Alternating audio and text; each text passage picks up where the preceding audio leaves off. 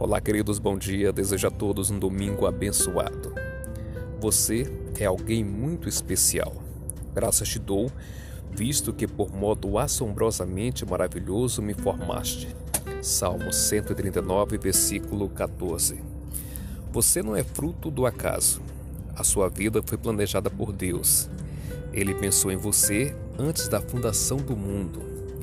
Mesmo que seus pais não tenham planejado o seu nascimento, Deus planejou. Sua concepção foi um acontecimento extraordinário. Milhões de espermatozoides fizeram a corrida da vida, mas só um ganhou a corrida para fertilizar o óvulo. E por isso você é essa pessoa singular. Não existe ninguém igual a você. Deus o teceu de forma assombrosamente maravilhosa no ventre da sua mãe.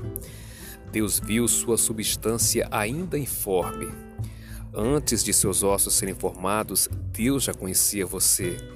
Ele viu seu coração bater pela primeira vez, assistiu sua gestação e alegrou-se com o seu nascimento. O amor de Deus sempre esteve sobre a sua vida. Ele jamais desistiu de amar e atrair você para Ele com cordas de amor. O amor de Deus por você não foi escrito com letras de fogo nas nuvens, mas foi demonstrado na cruz, quando Deus entregou seu Filho unigênito para morrer pelos seus pecados.